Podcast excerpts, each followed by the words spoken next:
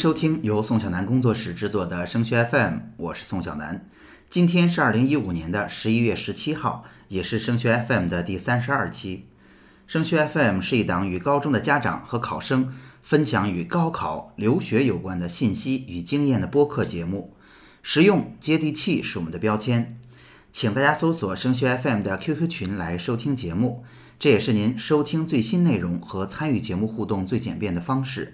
升学 FM 高考群的群号是二七四四二零幺九九，升学 FM 留学群的群号是三四幺五二九八七五。今天，中国传媒大学在山东省实验中学召开了二零一六年秋季招生的招生宣讲会。那就像以往一样，升学 FM 也来到了现场，并且为大家录制了全程的录音。首先呢，像以往一样，我会把宣讲会的主要内容给大家做一个总结和提炼，然后由大家来判断是否需要完成整个宣讲会录音的收听。好，今天的宣讲会呢，主要讲了五种方式来进入中国传媒大学。第一种方式是我们所说的艺术类本科。注意啊，艺术类本科并不是普通文理考生的身份，这在志愿填报的时候需要加以区分。那么，中国传媒大学特殊的地方是在它有两种方式确定艺术生的录取，一种是先要参加中国传媒大学的校考，然后按照高考成绩从高到低录取。这样录取的专业包括。编导、戏剧影视文学、录音艺术和数字媒体艺术。另外一种方式呢，同样是向艺术生一起参加校考，但是在高考之后是按照专业的成绩从高到低依次录取。他们包括的专业是播音、音乐学、导演剪辑、表演、美术、影视摄影与制作。您看看涉不涉及您的孩子？第二种进入中国传媒大学的方式是自主招生。二零一五年呢，自招的名额主要是给了广播电视学和编辑出版学。第三种方式当然就是啊进行高考哈，普通的文理进行录取。虽然呢，在宣讲会上啊，招生官一直强调我们不是一个纯文科的学校，但事实上这个学校还是以文科以及尤其是传媒类专业比较见长的。它开设的专业呢，主要分为这么五个大部分：第一个是电视与新闻。第二个是广告和公关，第三是传媒管理，这三个几乎是纯文科的，然后还包括传媒技术这一部分，其实适合理科生来学，是一个工程类的专业。同时，中传还有一个特别有特色的专业，就是小语种。那要提醒大家一下，中国传媒大学的小语种的专业呀，呃，有一些非常有特色，甚至全国呢只有这一个学校开，那基本上都是在提前批里报考。那最后一种进入中国传媒大学的方式就是中外合作办学。中国传媒大学的中外合作办学也是比较有特色，跟他合作的美国的大学呢，一个是密苏里大学，一个是纽约理工学院。其中密苏里大学是美国新闻专业非常非常强的大学。所以，如果你想报考中国传媒大学的中外合作办学的话，它普通文理的这些专业同样是要进行高考的哈，通过高考的方式来报考。那么不同的是，中传这所学校的中外合作办学还有一部分属于艺术类，也就是说，即便你要去这所学校的中外合作办学的艺术类专业，你也是要跟着艺术生在一月份左右参加报名进行校考的。提醒大家注意。好，在大家听现场录音之前，给大家一个大概的概念：中国传媒大学到时候考试的难度到底有多高呢？给大家分享一下二零一五年中传的分数线哈。那二零一五年我们山东文科的一本线在五百六十八分，中国传媒大学的分数线在六百三十分。那对于理科而言，我们山东二零一五年的一本线在五百六十二分，那中国传媒大学的分数在六百四十二分。好，如果在前面您听到了您感兴趣的内容，那么下面我就把今天中午宣讲会的全程录音给您播放一下，请您继续收听。呃，第三部分可能是今天大家重点要呃熟知的一个部分，尤其是各位家长，你的孩子或者说每一位同学，你们有几种方式可以进入到我们中国传媒大学来学习呢？其实是有五种，那大家慢慢来看一下。第一种是普通呃是艺术类本科。那艺术类本科，首先它专业中有“艺术类”这三个字。首先，我可以跟大家说，并不一定艺术类本科就是大家所熟悉的音乐和美术。但是呢，所有的艺术类本科都有一个共同的特点：你如果想进入这个专业学习，你必须先通过我们中国传媒大学组织的艺术类的一个专业的测试。所有的艺术类本科都是这样的，但是呢，这个艺术类的测试并没有很多大家掌握的同学想象中的困难。我们艺术类的本科不仅仅是大家传统意义上的音乐呀、美术啊、表演啊等等，像我们的编导、像我们的戏剧影视文学，包括我们的数字媒体艺术，那这些专业呢，他们在你的传狭义上的艺术并不是非常的接近。你像我们的编导，他们考什么呢？嗯，我们的编导在艺术类专业测试当中，它更多的是侧重于你的逻辑分析能力、写作能力和思考能力。它的考试内容其实就是语数外的笔试、面对面的面试和电视节目分析的笔试。其中电视节目分析的笔试，它会告诉你我们重点考察学生的写作能力、逻辑分析呃问题的能力和你的思考能力。再像我们的戏剧影视文学也是，它会有一个命题的写作，呃，真的就是考察学生的一个思维啊和写作能力。像我们的数字媒体艺术，它有一门课叫综合素质考察，它就考察学生的这样一个想象力啊，表察呃，考察学生的一个综合的表达能力。那这一类专业呢，它叫按照高考成绩录取的专业，什么意思呢？你首先要参加我们这些专业的校考，校考专业通过之后呢，取得一个合格证，那。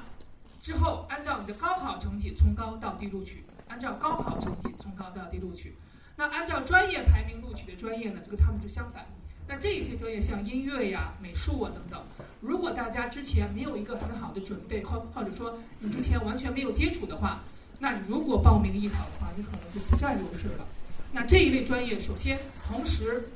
首先也是必须取得这个专业的专业测试合格证才可以。然后你在取得专业合格证的同时呢，他会在你的合格证上告诉你，你是同时你在这个专业在全国排多少名。这个专业录取是怎么怎么录取呢？首先他会画一个文文化课的一个比值，就是文化课的一个线，只要大家拿到这个线，按照你的专业课从第一名开始捋，然后捋完为止，就是按照专业排名是这样的。这会是艺术类的两种的录取方式。呃，很多同学也会在想，那什么时候报名啊？是我们学校有个什么特色呢？我们学校的特色就是，呃，我们的艺术类专业不同于像很多学校的艺术特长生，我们是艺术类本科专业，而且我们的所有的专业呢，都具有鲜明的传媒行业艺术人才需需求的这样一个特色。而且大家要谨防三个误区：首先，艺术类并不等于分数低；其次，没有艺术特长就不能考艺术类。其次，再次就是艺术类都是为文科生打造的，其实不是这样的。大家可以再看我们的艺术类专业，像我刚才所说的，按照文化课排名的专业，像编导啊、戏剧影视文学、数字媒体艺术，他们是按照文化课排名。那根据我刚才的统计，根据我们今年的统计呢，以山东省为例，那山东省如果你孩子通过了广播电视编导、电视编辑这个艺术类本科专业，拿到专业合格证之后。它的录取分数需要达到一本线的百分之一百零五。咱打个比方，如果一本线是五百五十分的话，那你在高考的时候基本上就应该达到五五百九十分左右。就是我们的艺术类本科专业，同时同样像编导啊、数字媒体艺术和戏剧影视文学，同样需要你的孩子或者你的这名同学高考成绩比一本线要高个三四十分，可能才保险一些。呃，相反呢，我们按照专业课排名录取的专业可能稍微低一点，像我们的表演专业是三百一十三分，像我们的播音专业呢，可能达到一本线的百分之七十八就可以了。但是同样要求你的专业领域的排名会稍微高一些。那我们二零一五年二十三个艺术类本科专业的录取高考平均分数达到了五百二十四分，那么这个专业的分五百二十四分这个分数呢，从全国各省市的一个平均情况看是非常非常高的。呃，其次呢，就是大家可能以为。呃，为什么高考分数差有这么大？刚才已经解释过了，因为有按照专业排名录取的专业，它是按照你的专业课的排名往下录取；那按照艺术、按照高考成绩的呢，是只要专业合格，按照文化课成绩的排名录取，所以它肯定会产生这么大的一个差异。第二点就是没有艺术特长就不能考艺术类。其实艺术特长，传统意义上的艺术特长，只要是指音乐、美术啊、书法、绘画、戏剧等等。其实你像我们说刚才所跟大家所说的，我们的广播电视编导、戏剧影视文学和数字媒体艺术这些专业，他们的考试内容基本上是没有才艺展示的，就是它更更加考察大家的一个综合的一个能力和你的一个可塑性，你的逻辑分析问题的能力，你的解决问题的能力，你的口头表达的能力。更多的是侧重大家的一个综合素质这样一个考量。他们并不需要一定的艺术特长，但是他们的对于文化课的分数稍微高一些。所以我们总结起来呢，其实对于这些专业，你只要热爱传媒行业，有一定的艺术气质，更重要的是有更高的文化素质和综合素质，那相对来讲就比较适合学这些专业了。然后我们有专为理科生打造专业。其实我们传媒大学所有的专业都是艺术类本科专业，都是文理科生兼收的。但是音响、录音工程这个专业除外，这个专业必须只有理科生才能报考，因为它要有一定的工科学习能力。再像我们的数字媒体艺术专业，它也是一般来讲文科生的比例不能超过三分之一，所以它呃我们有专门为理科生打造的这样艺术类本科专业。同时，我我们要提提醒大家，你如果想报考我们的艺术类本科专业，首先你高考报名的时候要选择艺术类，山东省尤其是这样的。其次呢，如果你所考的这个专业，山东省有山东省的专业统考，那你需要参加山东省的专业统考，否则呢，山东省到时候录取的时候，他不会把你的信息传递给我们学校。第三步呢，就是一定要参加在网上报名，然后参加我们学校组织的专业考试。那我们的网上报名的时间呢？一般是每年的十二月份左右开始发布招生简章，全部是网上报名。你在网上报名之前，你一定要看清楚，去网上看一下我们的招生简章。我们的招生简章上写的很清楚了，今年有哪些专业可以报考，每个专业考什么，都非常清楚。然后第二个是自主招生，刚才有很多家长也咨询过我，那自主招生是这两年呢适应这个时代大发展的自由趋势的一种新的招生录取形式。呃，从目前来看呢，我们的自主招生专业集主要集中于广播电视学和编辑出版学以及非通用语。那二零一六年是招哪些专业呢？现在还不能确定，因为简章还没有呃正式的通过审核。那这些专业呢，首先专业本身是普通类本科专业，它是以自主招生的形式来进行招生。那自主招生呢，每年是三月份公布招生简章，高考之后也就是六月十二号左右，我们会组织考试。它是一个什么样的流程呢？首先，你得网上报名，三月份之后，网上报名会让你提交一些相关的信息，以及孩子的获奖情况啊，一些相关的支撑材料。那学校通过初审以后，你审核通过，你六月份参加考试。如果你在考试过程中也通过了，那可能会给你二十分的优惠。按照往年来看，一般是二十分。那像电视摄影专业有可能是三十分。这些专业怎么叫二十和三十呢？我们以一五年为例，一五年呢，我们在山东省文科最低分是六百三十分。那如果你的广播电视学专业通过了我们的自主选拔录取，那你只要达到六百一十分，你就可以被录取了。这就是二十或者三十分的优惠就在于此。而且这两年自主招生的学生非常多，因为它的考试时间在呃高考以后，所以吸吸引了很多同学和家长呢前来报考。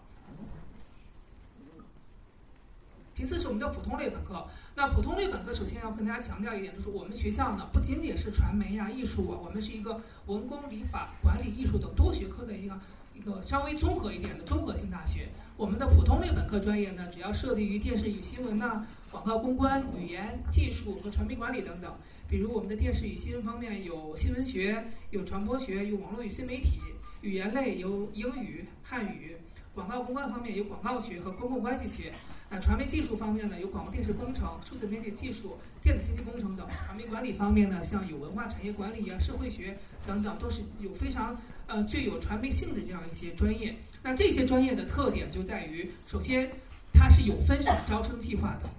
嗯，哪一年在哪个省招哪些专业，在你们孩子高考。完了之后，我们都会告诉你们，比如说我们今年在山东省只招新闻学文科，那其他的那些传播学都不招，那你就只能报这样一个专业。理科也是，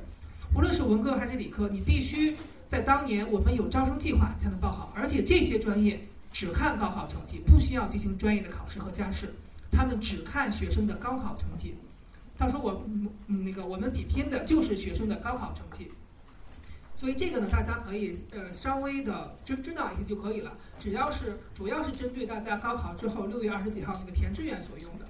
呃，其次呢，就是我们的非通用语专业。那我们传媒大学呢，有非常具有代表性的斯瓦西里语啊、孟加拉语啊、尼泊尔语等二十九个非通用语专业。尤其像我们的斯瓦西里语、孟加拉语，在全国开设这些语言的学校非常非常的少，尤其是在中国传媒大学学这些小语种，就是非常非常占优势的。呃，目前的，我们的非通用语，也就是小语种，有两种招生形式。按照往年来看啊，第一种是刚才所说的自主招生，第二种叫普通类提前批。什么是普通类提前批呢？首先，他只参加高考就可以了，也也是按照高考成绩录取。其次，就是它跟普通类普通类本科不一样，它在于你在高考填志愿的时候呢，填到提前批次。在高考填志愿的时候，它会有提前批、本科一批、本科二批。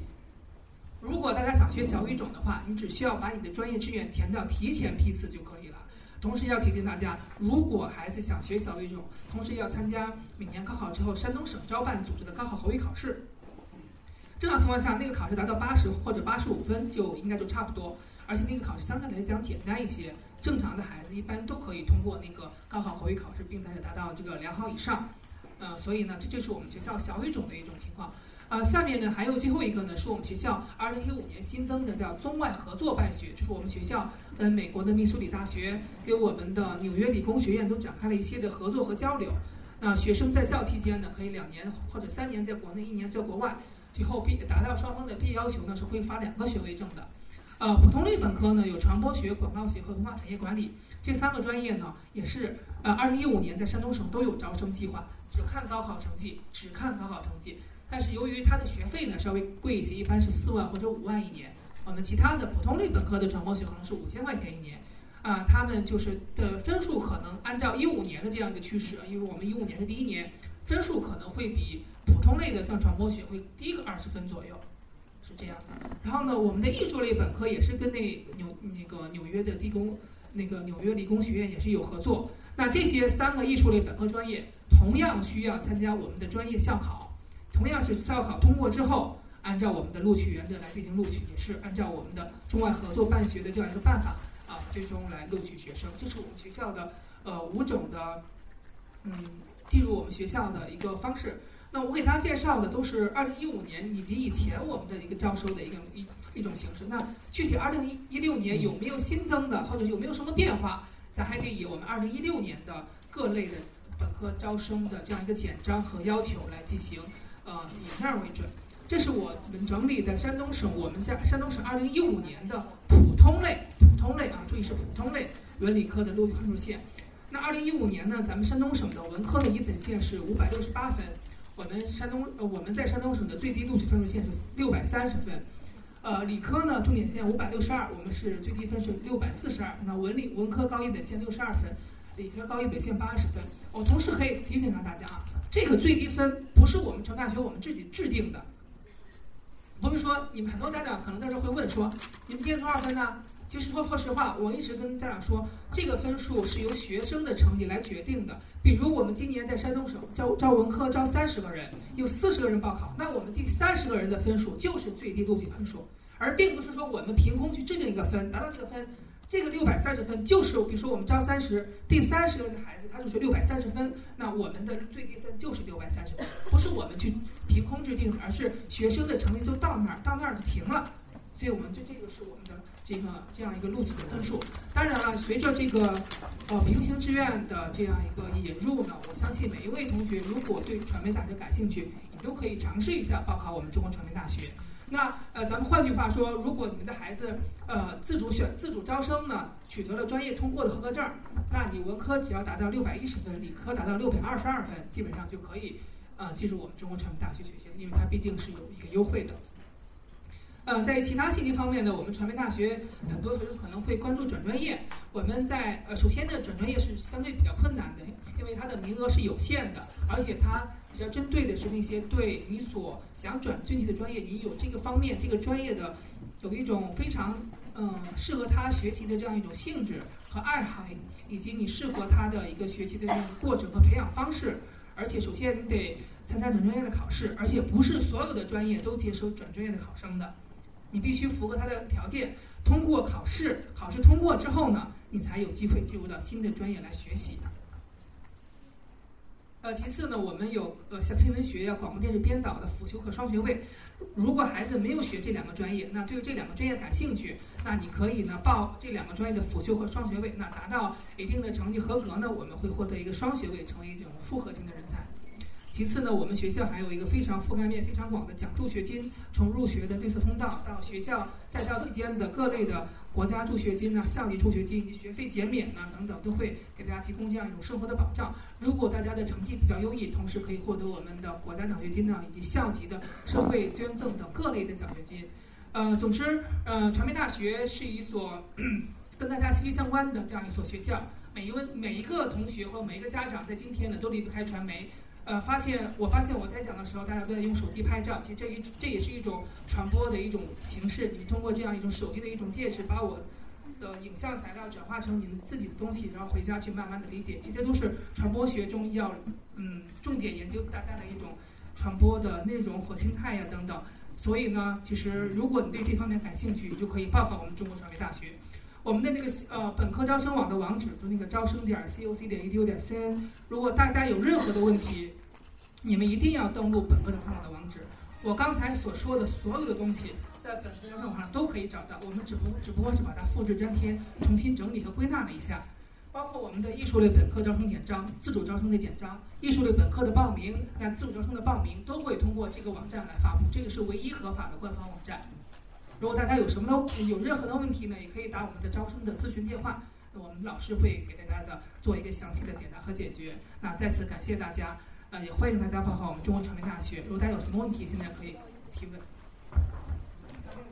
好，今天的节目就到这儿了。如果您觉得本期节目很实用，欢迎您把它分享到 QQ 群、朋友圈或者 QQ 空间，让更多家长受益。您可以通过 QQ 群与我们取得联系。升学 FM 的高考群是二七四四二零幺九九，升学 FM 的留学群是三四幺五二九八七五。在这里，您不但可以收听到最新的节目内容，宋小楠工作室的在线直播课程和个性化的咨询也已经开始了。升学 FM，让我们在孩子升学的日子里相互陪伴。我们下期见。